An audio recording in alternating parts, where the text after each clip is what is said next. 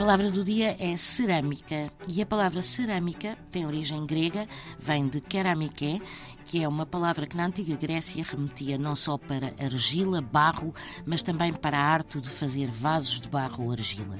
Keramike passou para o latim, na forma de cermici, e com o mesmo significado, mas adquiriu ainda outro, o de mercado de objetos de barro.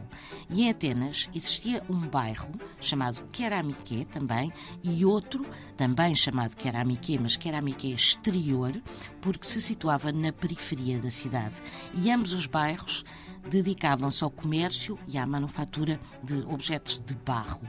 E, curiosamente, e pela mesma razão, também existiu um bairro com este nome em Roma, que singularmente foi onde viveu Cícero.